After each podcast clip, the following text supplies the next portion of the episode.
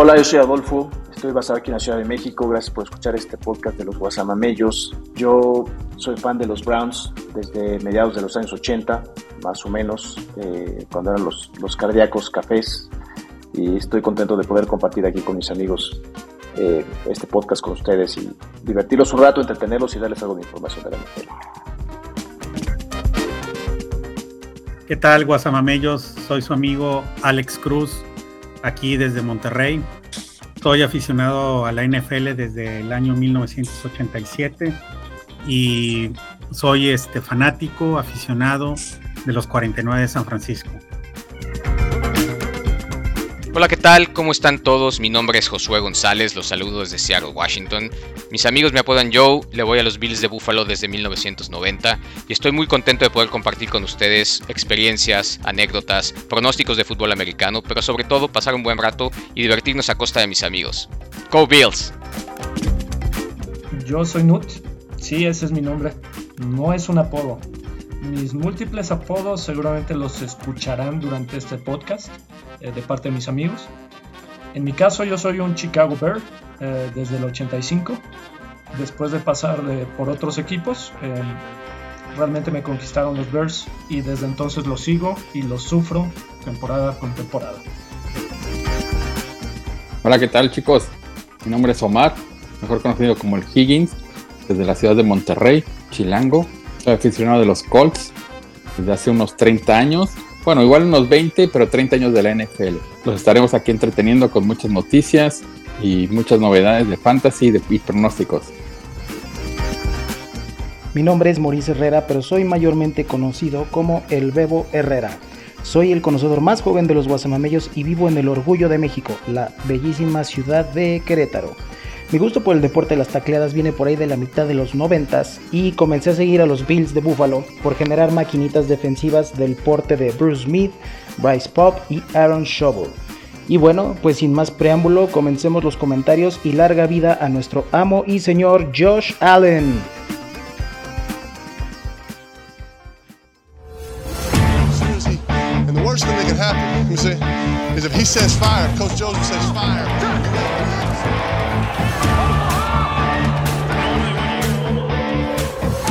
Amigos, sean ustedes bienvenidos a su programa de los Guasamamellos, en donde ustedes pueden conocer todo lo que necesitas de la NFL. Comenzamos.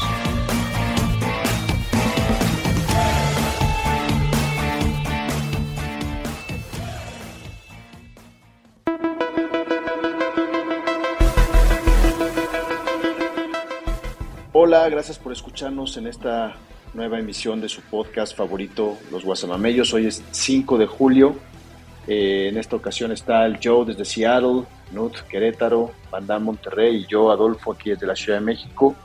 Eh, en estas semanas que son un poco lentas de la NFL, eh, queremos platicar un poco de los, de los temas de fantasy. Pero antes de eso, este, queremos avisarles que ya estamos en las plataformas de Spotify, Amazon y Apple. En cualquiera de esas nos pueden escuchar. Y por favor, si les gusta lo que hacemos, denle like para que podamos seguir haciéndolo. Este, y bueno, con esta semana son lentas en la NFL y uno de nuestros temas favoritos es el fantasy fútbol. Para los que no juegan, pues son estas ligas que se hacen virtuales en internet.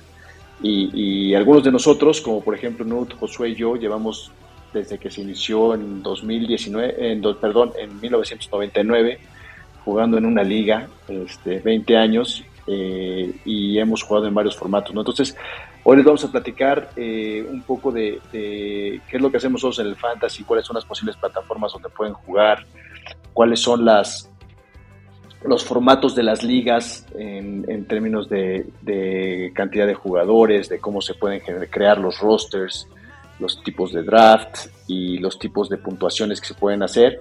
vamos a platicar un poco de cuál es nuestro nuestro, nuestro creer de cuáles son los jugadores más valiosos para este tema del fantasy, que obviamente depende un poco de los formatos de, de la liga, eh, de cada liga, para ver cuáles son los jugadores más valiosos, pero bueno, vamos a platicar un poco de eso hoy, ¿no? Entonces, eh, no sé si quieran, por ejemplo, tú, Nut, que fuiste el que nos invitó por primera vez, me acuerdo, estábamos saliendo de la, de la carrera en ese entonces y nos juntamos a hacer nuestra primera liga en, en Yahoo. Este, pues las plataformas. Tú juegas ahora en formato de Yahoo, que es el primero, el original, como estamos jugando 20, 22 años, pero también el de la NFL. ¿Cuáles son las diferencias que ves y, qué, qué, recomendaciones haces para, para los que nos están escuchando? Gracias por invitarme, culero. A ti no te invitamos porque ya te habías vuelto eh, regio, güey, y, por alguna razón no, no sé, no sé por qué no te invitamos. No, pues no estábamos aquí, ¿no? Y nos juntábamos presencialmente para hacer los drafts y era otro pedo, güey, no sé por qué no estabas tú. Eh, era el internet de aquellas épocas. Exacto. Era medio presencial el pedo. Y aparte había ciertas características para ser invitado, güey. De hecho, no sé ni siquiera cómo entraste, güey, la neta. Este, bajo qué situación entraste, pero bueno, al fin y al cabo, ahí estás, creo que llevas tres años, ¿no, Van Y cero ganados, güey, por lo menos en esa liga.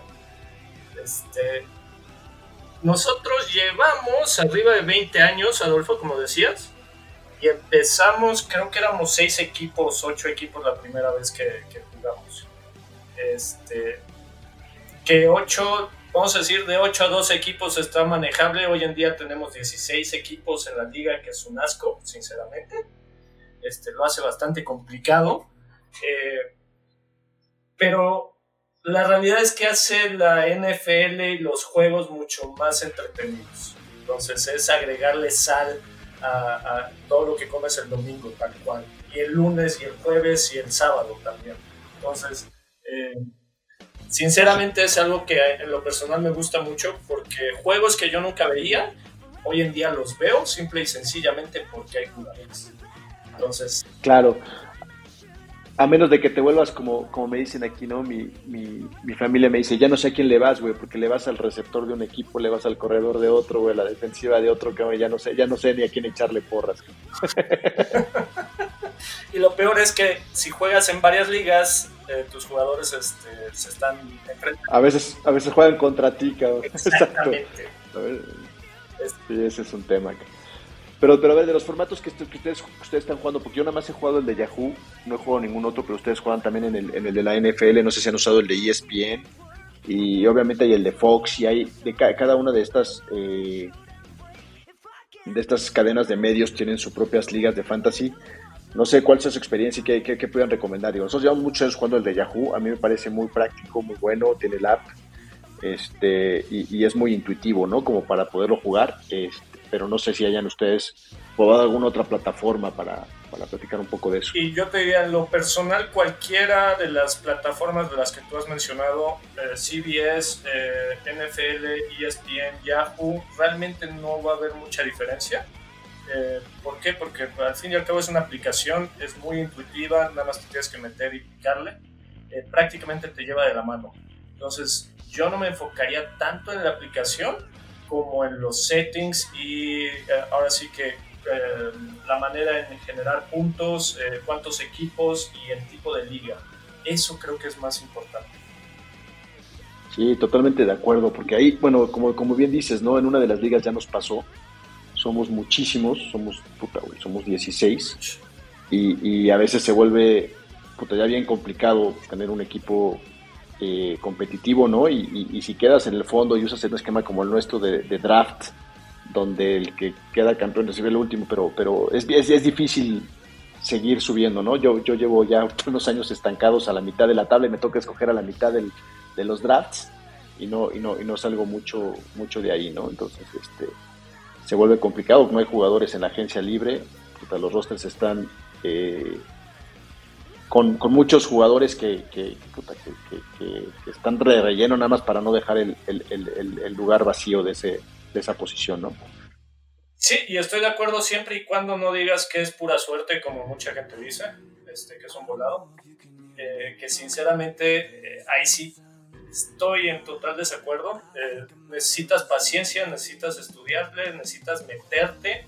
Ciertamente está la parte de, de, la suerte, ¿no? Sobre todo si seleccionas, tu primera selección fue McCaffrey el año pasado, pues bye bye. Este, gracias por participar, ¿no? Eh, pero no es suerte, ¿no? Eh, esa es mi, opinión. Hay que estudiarle, hay que meterse y hay que dedicarle tiempo, ¿no?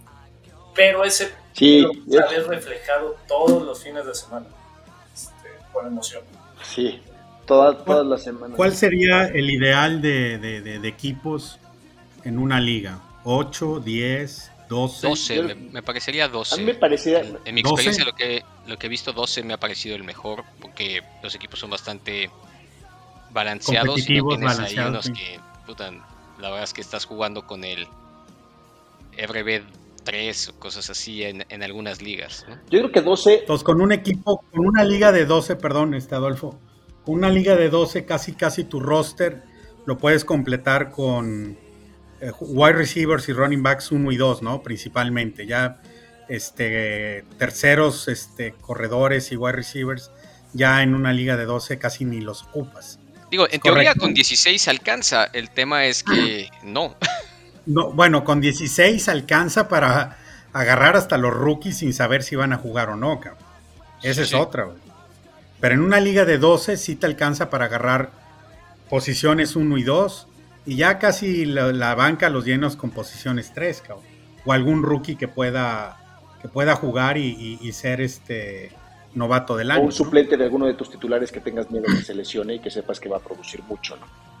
Eso no, y te diría, con 12 estás hablando running backs, estás hablando de que hay equipos que tienen dos running backs por comité, entonces podrías incluso decir que puedes seleccionar tres running backs por cada equipo, es decir, 36 que son número uno. Entonces está balanceado. Ahora, otra, otra cosa, digo, yo tengo, ustedes llevan ya jugando casi 20, 22 años, un poco más. Yo ingresé hace 5 este, de alguna manera no, no, tengo tanta experiencia como ustedes, pero pues hay más o menos le sé. Y lo que sí he escuchado es de que las ligas dicen que son, estas ligas de fantasy son de, de corredores, pero eso depende de mucho de, de, las puntuaciones o los settings que, que esté la liga. ¿Ustedes qué opinan? Este, ya hoy en día las ligas o los fantasies empiezas escogiendo corredores o wide receivers o corebacks. ¿Qué, qué, ¿Qué pueden ir diciendo de esto? Es pregunta. Mira, tú, le, diste, le diste al clavo. La verdad es que depende mucho el, el sistema de puntuación que utilices. Eso, uh -huh. En eso se basa qué tipo de jugadores selecciones primero. Pero también en la disponibilidad de los jugadores. Que como bien decía Nut, hay menos de cierto tipo de jugadores que otros. Por ejemplo, lo que dicen con los corebacks.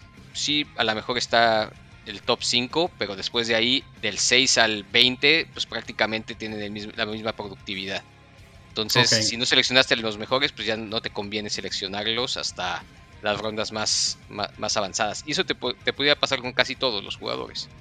Entonces, más okay. que nada, esa es, esa es la estrategia que, que, normalmente se sigue en, una, en estas ligas. Pero podemos, podemos yo creo que concluir que, que en los rankings, en los pre-rankings de los drafts de todas estas plataformas, generalmente los primeros los jugadores mejor rankeados que se piensan las ligas que se van a ir en las primeras selecciones son running backs, ¿no? Eso, eso, eso sí lo vemos. O sea, tú si tú ves los pre-rankings de Yahoo, de NFL, de ESPN, este, los running backs pareciera que son los más valiosos. Obviamente no se, no se han metido a cada una de las ligas a saber cuál es el formato de cada una de las Y si te pones a estudiar y a escuchar podcast, te van a decir que la estrategia más recomendada es eh, draft, o sea, tu primera selección debería ser un running back, seguido probablemente por un segundo running back. Es decir, Así es. running back es correcto, sí. no hay muchos. Esa es una opción. Yo, eh, precisamente eso iba. Y está, caga y está cagado, porque en la realidad los running backs no son tan útiles hoy ya. ¿no? Hoy en día no, o traen mucha rotación, uh -huh. principalmente. Uh -huh. Este, compras una de esas revistas de fantasy y por lo general siempre hay los, ¿cómo se llama? Eh, se me fue el nombre, les voy a decir los comentaristas, ¿no? Que empiezan a armar su equipo y por lo general son 8 o 10 güeyes y todos en la primera ronda se van por running backs y en la segunda ronda vuelven, como dice Nutka, running backs o wide receivers. Empiezan a escoger corebacks por ahí de la tercera, cuarta ronda. Este, de repente ves a un, a un tight como un Kelsey o un Andrews en esta temporada que, que pudiera ser que sean jugadores de primera ronda inclusive. Pero bueno, este, a fin y al cabo siguen siendo los fantasies, entonces ligas en donde en las primeras rondas te vas con, con running backs, ¿no? Este... Claro, pero mira, tocamos un tema importante. ¿cuántos jugadores deberían de ser? Pues digamos que el ideal es 12, ¿no? Pero también puedes armar rosters de diferente cantidad de jugadores y también cuántos puedes alinear inicialmente, ¿no? La mayoría de las ligas recomiendan rosters de alrededor de 12 o 13 jugadores y este, y las, las, alineaciones son, por ejemplo, jugar con un, jugar con un coreback, o por lo menos es como hemos jugado nosotros, no sé si ahora se juega un poco diferente, pero, pero la es jugar con un solo coreback. Me acuerdo que la primera liga que mencionaba Nut, donde éramos 6 u 8, jugábamos con dos corebacks titulares, o sea, alineabas a dos corebacks. Imagínate que yo tuve, me acuerdo en esas, en esas épocas, a Dan Marino y a Brett Favre como corebacks titulares en alguna temporada.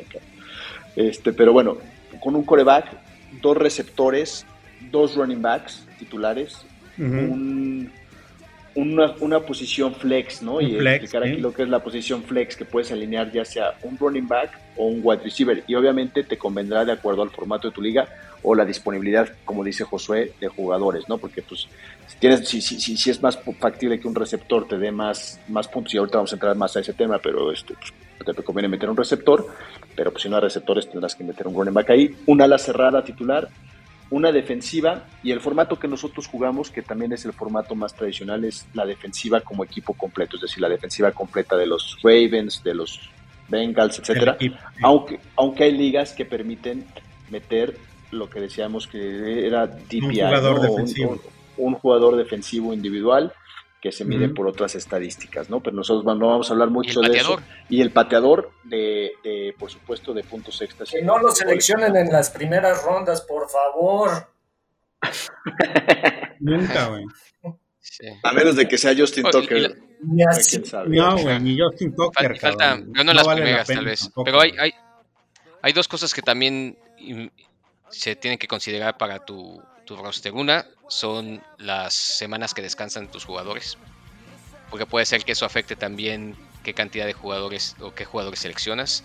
Y segunda, los jugadores en la banca.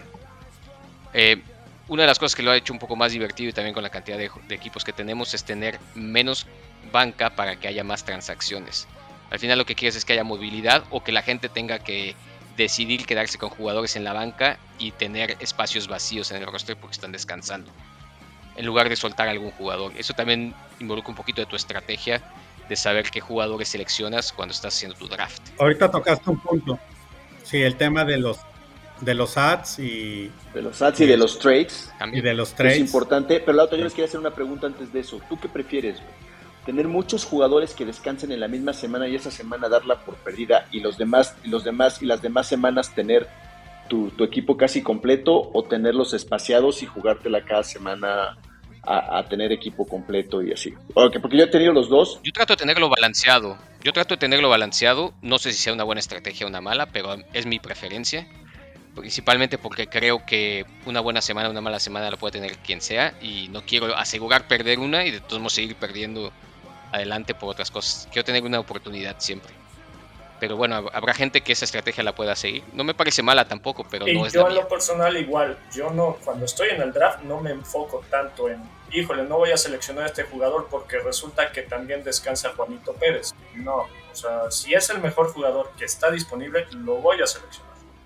Este. Es que, ese, es, que es que ese es un factor, ¿no? O sea, cómo estás en el draft viendo quién juega cada semana. Y yo sé que hay gente que lo hace, pero es un factor que te dificulta todavía más, ¿no? Y, y, y será realmente un factor para determinar si escoges el mejor jugador o si escoges a alguien más porque descansa justamente la misma semana que descansa tu running back one, el, este, ¿no? Y estás seleccionando otro corredor. Pero fíjate lo, lo, mismo puede ser con jugadores de la misma, de la misma franquicia. Quieres tener a tu coreback y a tu receptor del, mismo equipo, que si les va bien, les va súper bien, o si tiene una mala semana, nadie va a sumar. El combo killer. O quieres tenerlo más balanceado, ¿no? Exacto.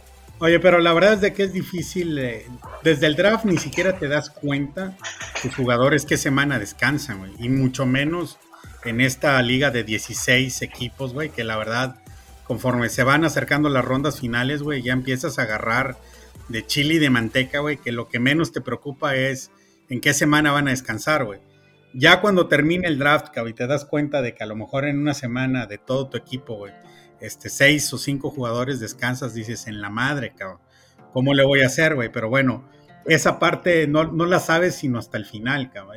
Yo te puedo asegurar que, que, en nuestra liga, si hay güeyes, y lástima que no está aquí el Bebo, este, que seguro, seguro se fija si quién descansa en qué semana y todo, y, sobre todo también otra cosa que es importante, otra cosa que es bien importante, y fíjate, de la relevancia que ha tomado el fantasy.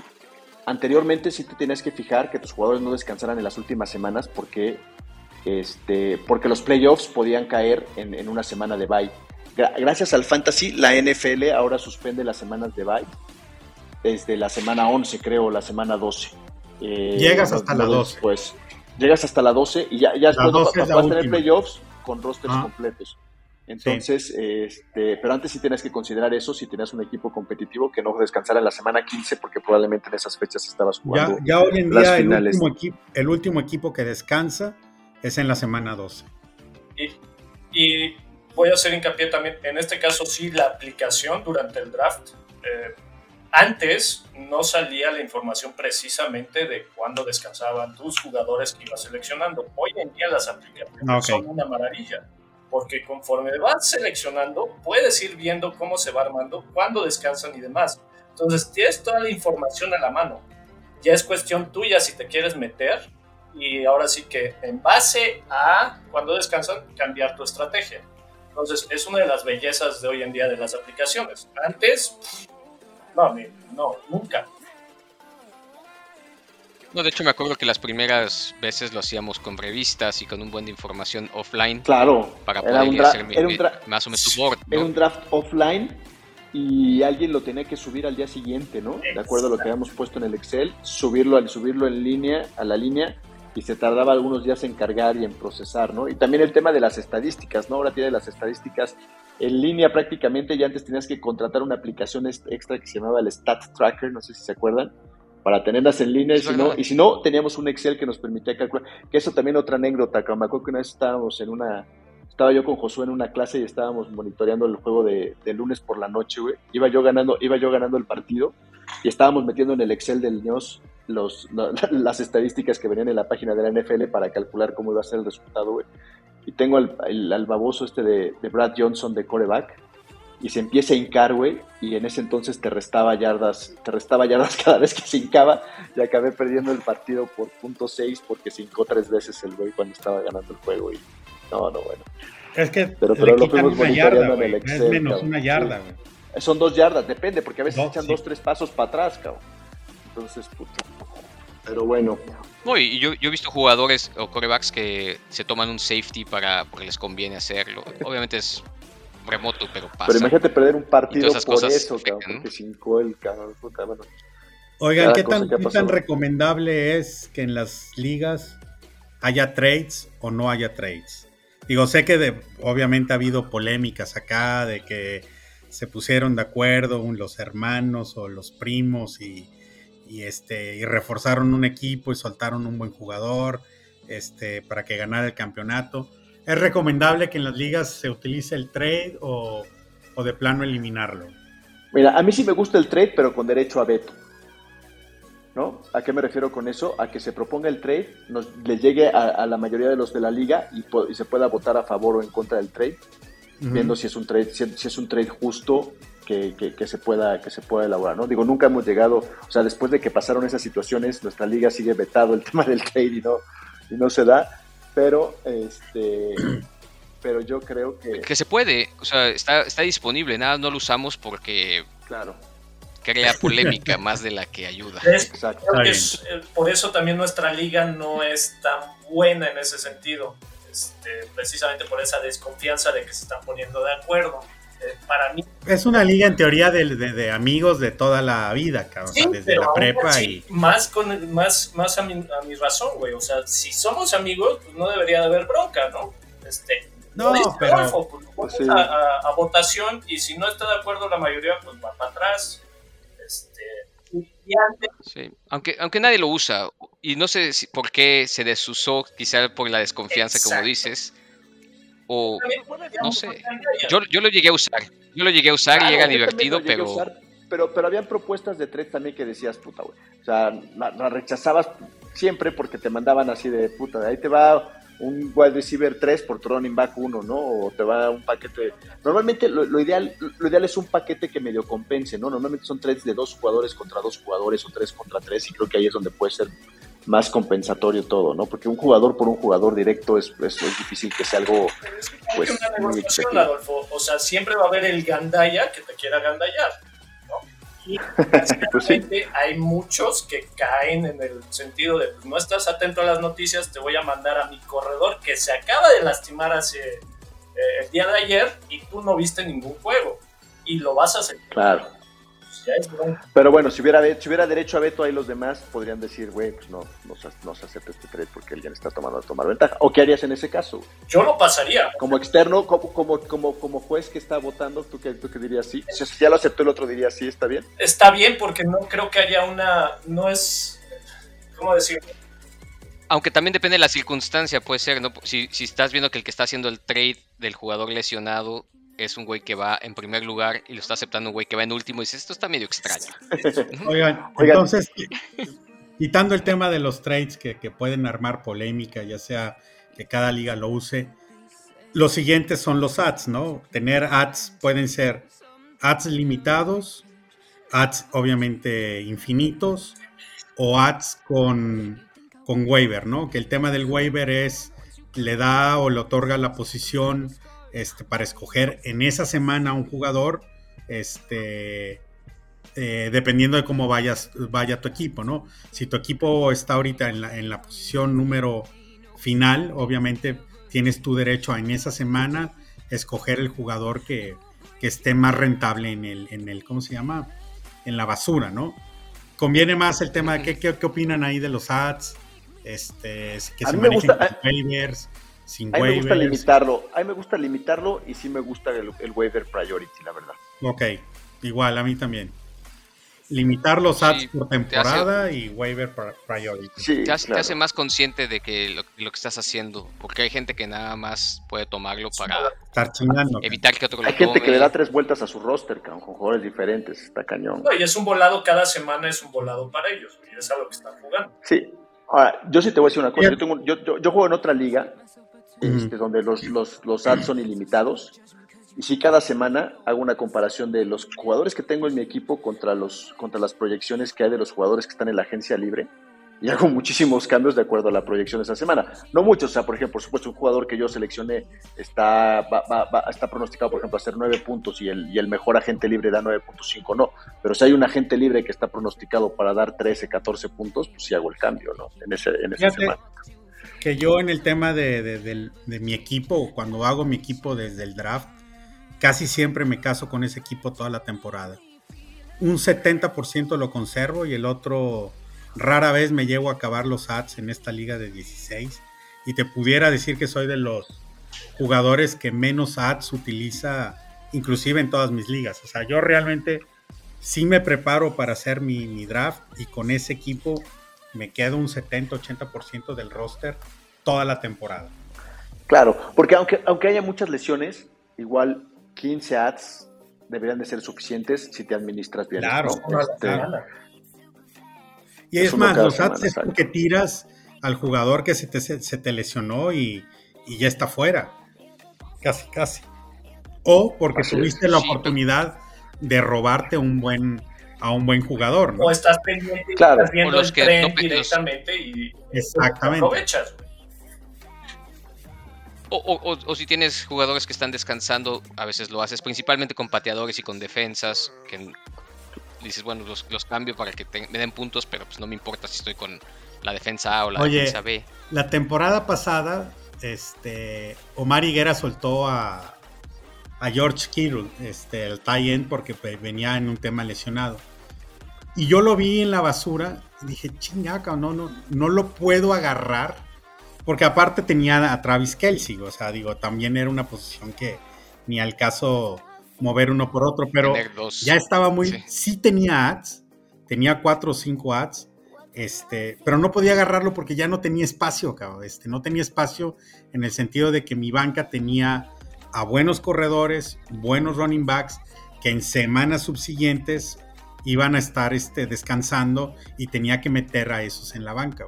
Y no me lo pude llevar, digo, a final de cuentas, por ahí se lo vino robando Nude y, le dio el campeonato, cabrón. Literal, güey. Sí. La, otra cosa que no hemos tocado el tema es que hay jugadores que no puedes tirar. Ah, que también. están protegidos para que En algunas ligas, en, Ya- en Yahoo la no. potencial tranza. Sí, en Yahoo no está, no está, ¿cómo se llama? Limitado. Sí. Sí lo tenemos, Según sí, tenemos el, No, tenemos no, el, no. el que no lo puedes tirar. Voy a revisar, pero Que yo sí, sepa no, visto, pero en la de. Fantasy sí estamos limitados. Que yo no podía NFL. tirar a...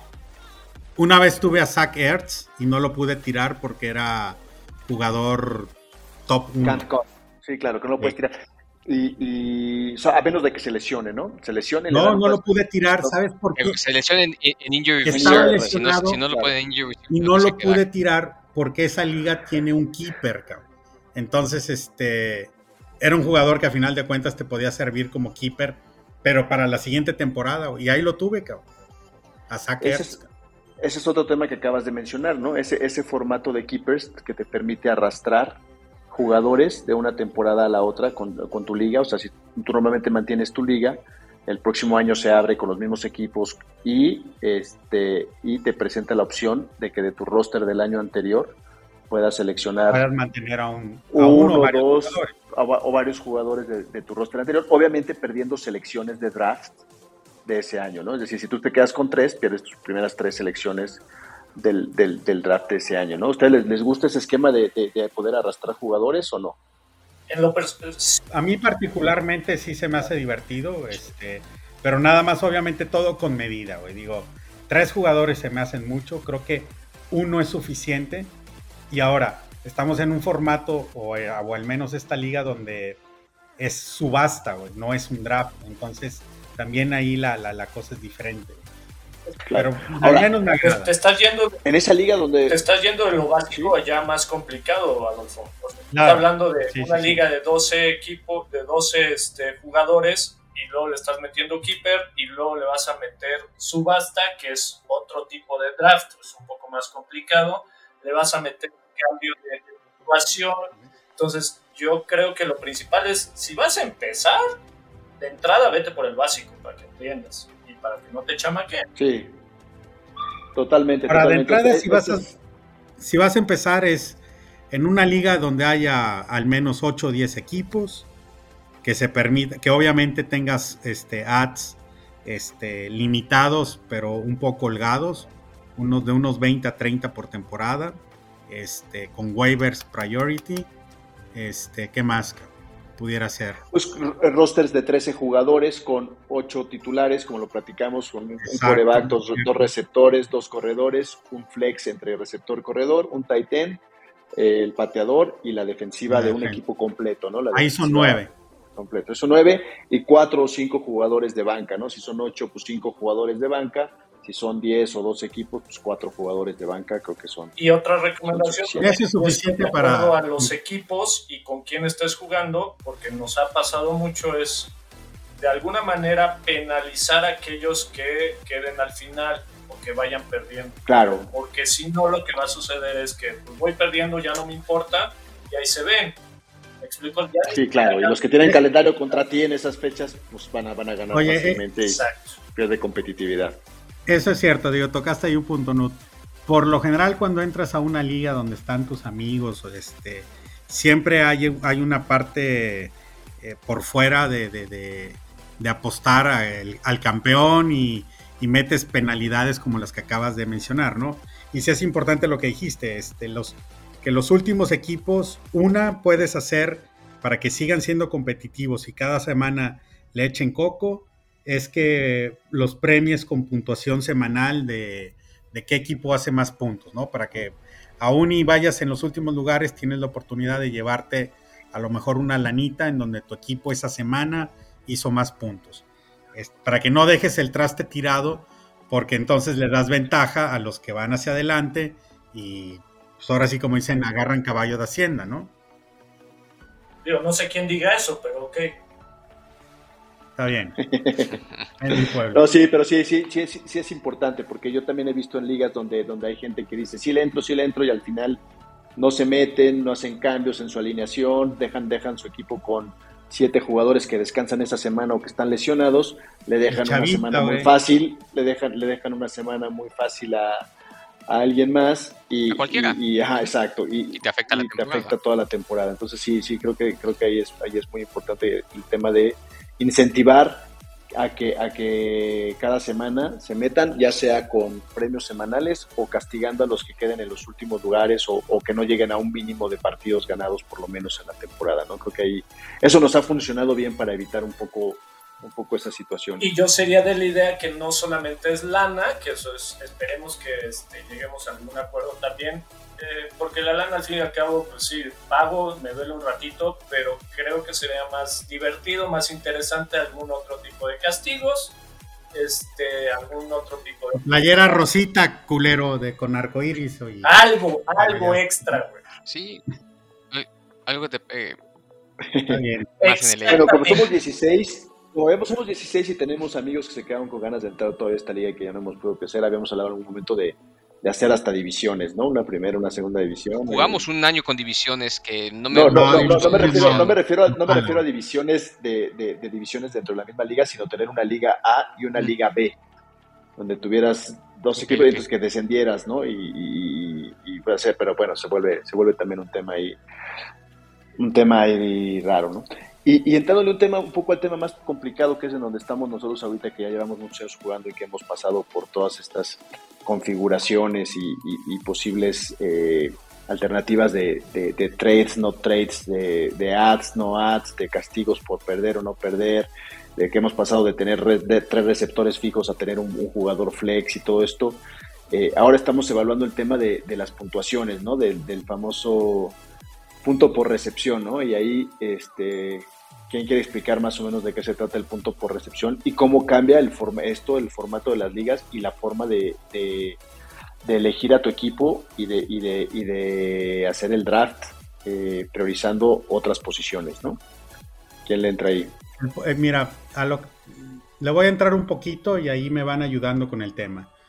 El punto por recepción que llevamos un año, dos años con él, este, creo que hicimos ahí una mala evaluación porque puso en demasiada ventaja al wide receiver este, sobre los demás jugadores, dándole ya menor importancia a los running backs e inclusive algunos hasta por, por, por el por corebacks. Este, mi opinión es de que sí haya una, una puntuación por, por recepción de, de wide receiver, tight ends o lo que sea, pero hay que buscar un equilibrio con los demás jugadores. Este, y demás jugadores principalmente me refiero a los, a los running backs. Un punto se me hace exagerado porque por lo general este, un receptor promedio en un partido te puede hacer arriba de entre 8 a 12 recepciones, más o menos. Entonces ya estás hablando que ya le estás dando 12 puntos, este, nomás por recibir, eh, ¿cómo se llama? El balón, agrégale el yardaje que sumó, agrégale si algo fue touchdown. Puta, güey, ya estás hablando de que un, receptor se te va a 25 puntos y, y el corredor hizo 120 yardas, un touchdown y recibió 12 puntos. Entonces hay un desequilibrio en, en- en la puntuación este, bastante abrupto que al menos en nuestra liga creo que sí se está viendo afectada. Aparte, aparte de que no hay muchos running backs en el mercado.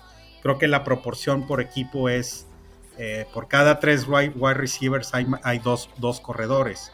Entonces, este, hay, que, hay que modificar ahí o hay que hacer algo. No estoy en contra de, de la del punto por recepción, pero uno se me hace demasiado. Yo creo que deberíamos de bajarlo a punto 5, punto 25 y al corredor darle algún aliciente de puntuación en el acarreo y en el acarreo igual también punto 25 o algo así, para buscar un equilibrio.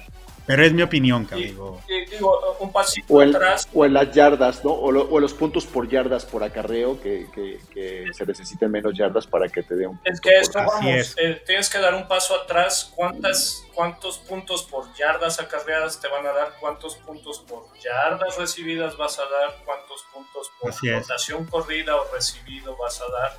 Eh, y con base en eso también definir si vas a dar puntos por recepción, cuánto vas a dar. El estándar es o medio punto o un punto, es lo que manejan la mayoría de las ligas. Ahora, si te pones a verlo de, manera eh, objetiva, si yo le paso a mi receptor y aunque quede atrás de la yarda de scrimmage, él, él cacha, ahí ya se llevó un punto. Aunque en realidad no generó ninguna yarda. Entonces, es Así es. Aunque pierda yardas, claro. Así es. Eso es algo que pues cada liga tendrá que valorar. Yo te puedo decir que en lo personal sí me gusta mucho el, hecho de darle puntos a, a, los receptores y a los corredores, ahora sí. ¿Por qué? Porque pues incrementa la emoción en el partido y cuando lo estás siguiendo. Entre más puntos, más divertido. Y te abre la... Ahora, eso cambia, ahora eso cambia definitivamente la estrategia o sea, esa configuración en, las ligas en particular cambia definitivamente la estrategia para un draft, ¿no? Y si hablábamos que, casi todas las ligas recomiendan eh, que las selecciones tomes un running back, pues si, si el corredor, si el receptor te va a dar eh, mucho más puntos, pues, pues, a lo mejor tus primeras dos o tres selecciones las puedes, las puedes ir o llevando hacia, hacia, que, que reciba estás hablando de 80 recepciones, 70 recepciones, que es prácticamente un receptor claro. dos o, o, una ala cerrada como, como Travis Kelsey o, Andrews o, o, Kittle, que, te den, que, que, sabes que van a tener temporadas de entre 80 y 100 recepciones, ¿no? Sí, ahorita que Nud mencionó los running backs que, agarran pase, pues digo, está Eckler, está Camara, McCaffrey obviamente es el número uno, aunque lleva dos temporadas prácticamente sin, sin jugar pero son muy pocos los corredores que, que, agarran pase y este y aparte acarrean el balón. Eh, cuatro o cinco en la liga quizás, este, no más. Karim Hunt es bueno, pero como decíamos... Karim Hunt es, bueno. Es segundo, pero, es, segundo, claro. Pero es segundo, exacto. Sí, pero en el momento que le das puntos por recepción, Karim Hunt sube de categoría. Entonces ya vale más la pena mantenerlo en tu roster. Entonces, el de Seattle era otro el Chris el Carson también corría y recibía recibía como válvula de escape también recepciones. Este es que los, estoy viendo ahorita los receptores más o menos están alrededor de 100 por, 100 por es, Es correcto, o sea, Cooper, Cooper Cup 145 Pero, pero, bueno, y Davante Adams 123, pero los demás más o menos fíjate, fíjate yo, 100 bajos y 90 altos. Esos 140 puntos de Cop hace tres años no los tenías, güey. Entonces, al darle un punto por recepción, esos 140 puntos, si lo divides entre las 14 jornadas que, se juegan para clasificar a playoffs, pues son 10 puntos de ventaja sobre el resto de los equipos.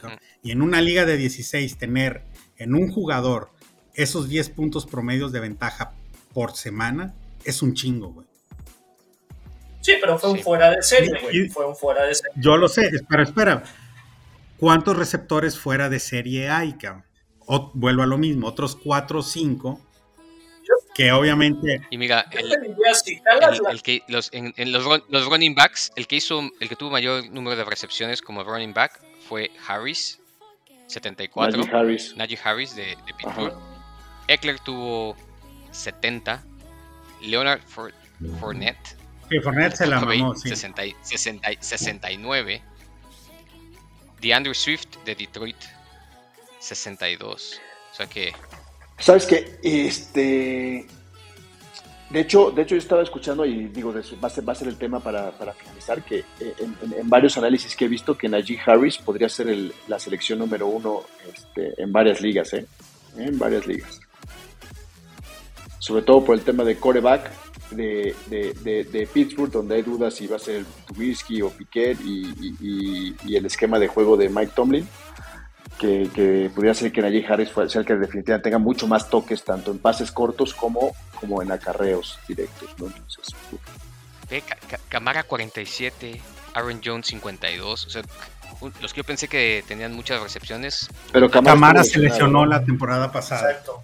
Estuvo casi, casi sí, solamente, solamente, jugó tres, 13 juegos. Jugó. Eso te iba a decir. Camara se lesionó. Pero ese, este cabrón del, de Andre Swift jugó 13 también y tuvo 62. bueno, de Andre Swift fue su mejor temporada.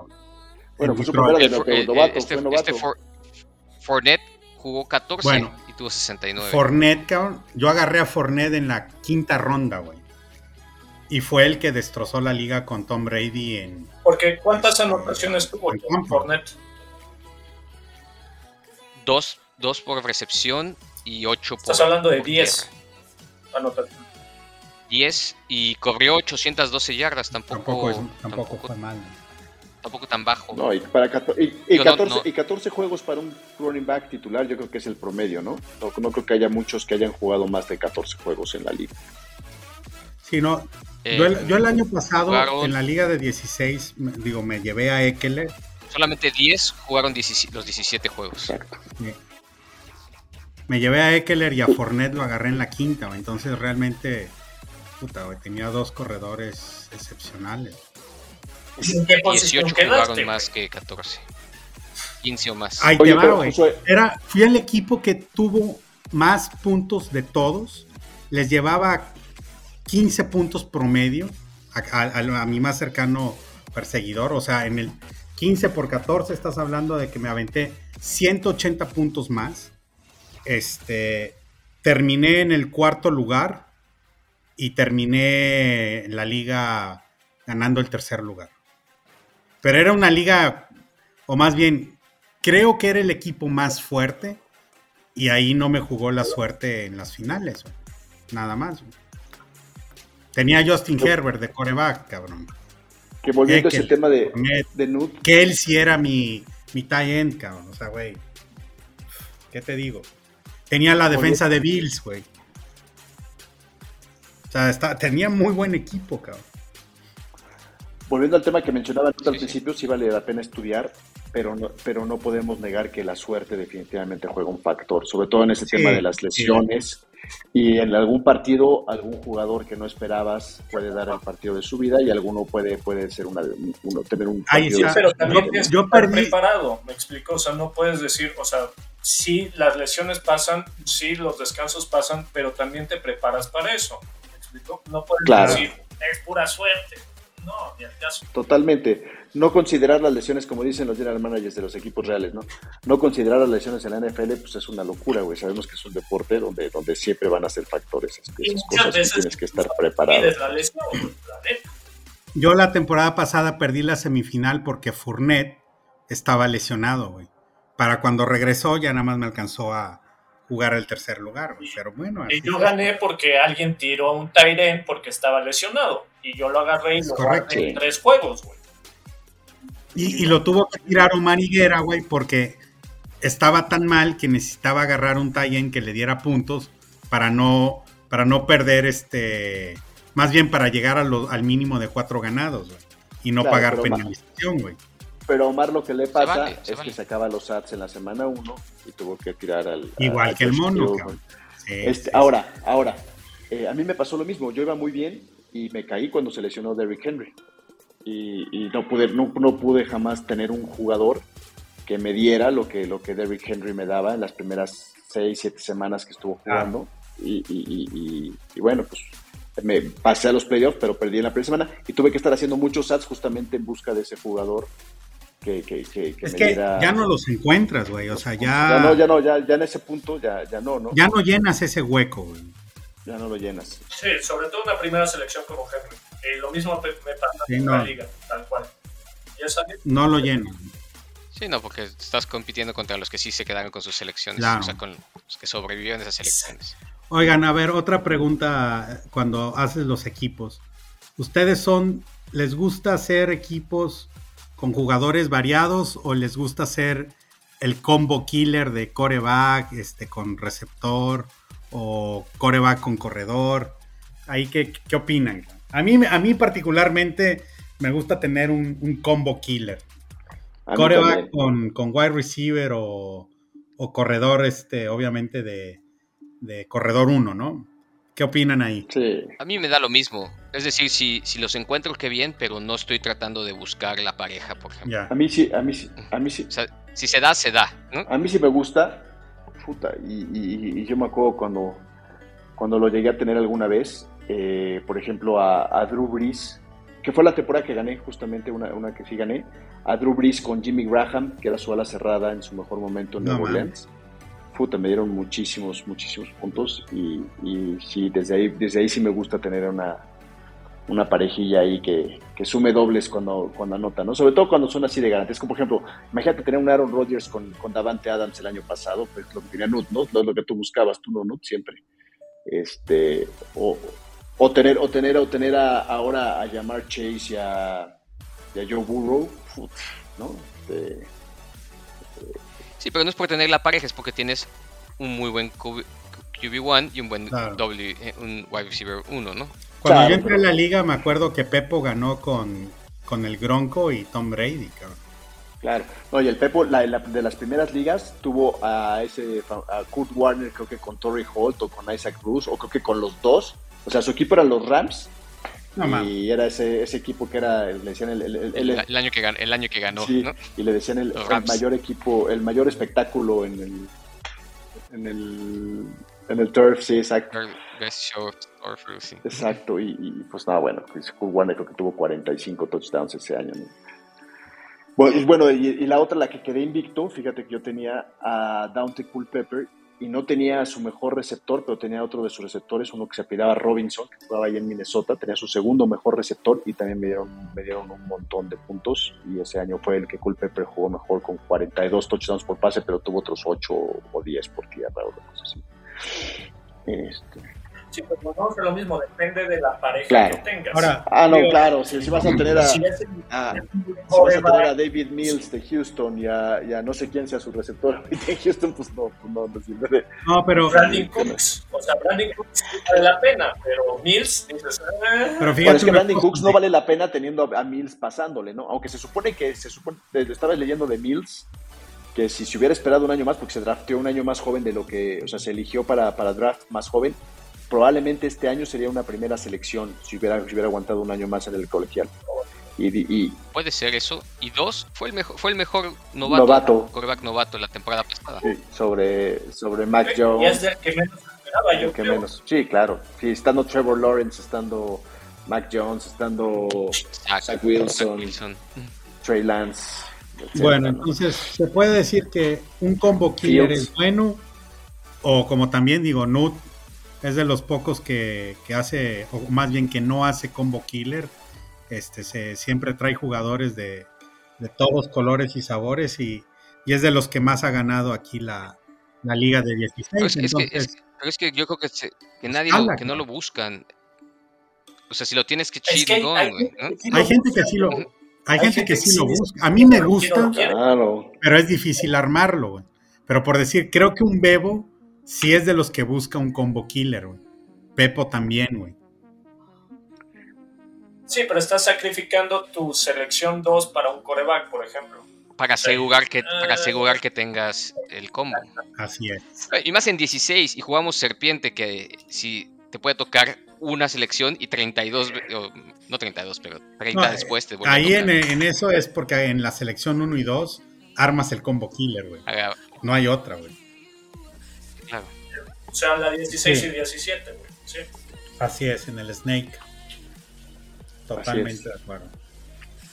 No lo pueden hacer tan complejo como quieran, ese es el punto, ¿no? Y lo puedes customizar como quieras.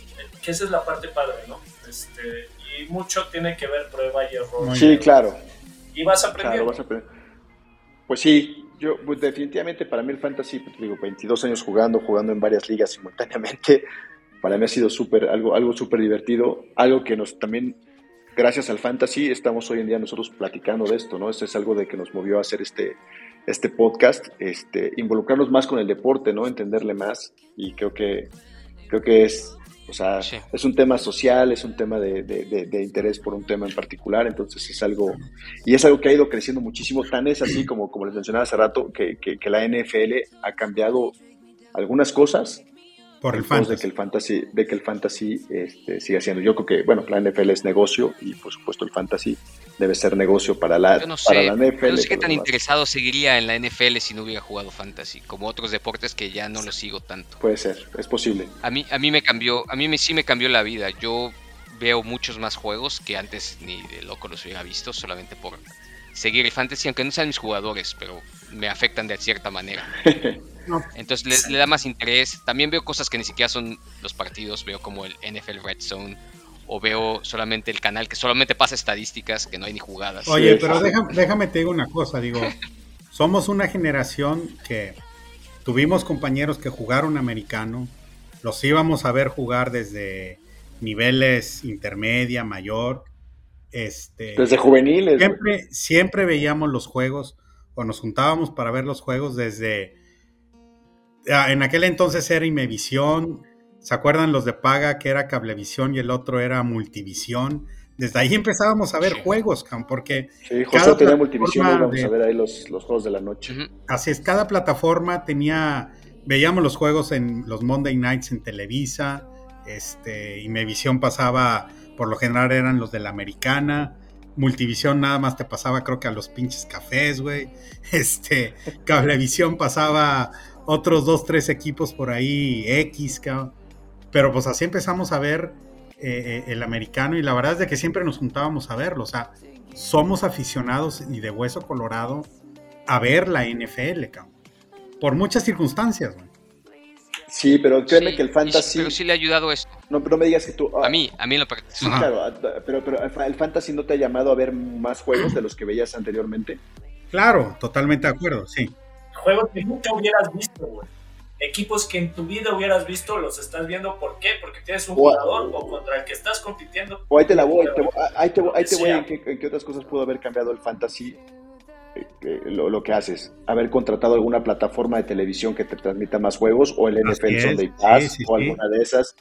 Las revistas que te compras para el fantasy, cabrón. Totalmente de acuerdo. ver el reporte de lesionados, que anteriormente si seguías el deporte, nada más por ver el deporte, los lesionados, pues tal probablemente no te hubieras involucrado. Ahora, ahora ves el, el reporte de lesionados. Son, son cosas que, que, nos han ido cambiando. Aplicaciones que seguramente tienes en tu teléfono que no tendrías si no jugaras Fantasy. Las aplicaciones de Fantasy y a lo mejor alguna otra, ¿no? Yo, por ejemplo, tengo las del Fantasy, pero también tengo la aplicación de la NFL, tengo la aplicación de mis equipos favoritos, este, etcétera, ¿no? El, famoso, el, el, que usábamos antes, que ya no lo he visto últimamente, no sé si tú lo sigas usando, ¿no? Creo que tú lo pagabas, inclusive el RotoWire, o no me acuerdo cómo se llamaba ese que te daba actualizaciones, creo que cada cinco minutos de las lesiones de los jugadores, cada una cosa así. Entonces, este, pues es algo que nos ha cambiado. Bueno, pues eh, eh, este era nuestro primer podcast de, Fantasy. Es un tema que vamos a estar tocando hacia adelante. Eh, probablemente en nuestra siguiente emisión de Fantasy hablemos de, los jugadores top que pensamos que se pueden ir en las primeras elecciones. rondas. Bueno, esperemos que este, las primeras, las primeras rondas del draft. esperemos que lo hayan disfrutado. Como les decíamos, nos pueden seguir en, en Amazon, en Apple, en Spotify denle like, suscríbanse si es que les gusta escuchar este tipo de contenido. Y en las siguientes emisiones vamos a estar hablando también mucho más de fantasy y aparte de las eh, noticias y todo lo que hablamos normalmente de, la NFL, en nuestros pronósticos y, las diferentes secciones que ya hemos tenido. ¿no? Muchas gracias por, por escucharnos y aquí dejamos esta edición de su podcast, Los Guasamamellos, relacionado al fantasy fútbol. Muchas gracias. Adiós.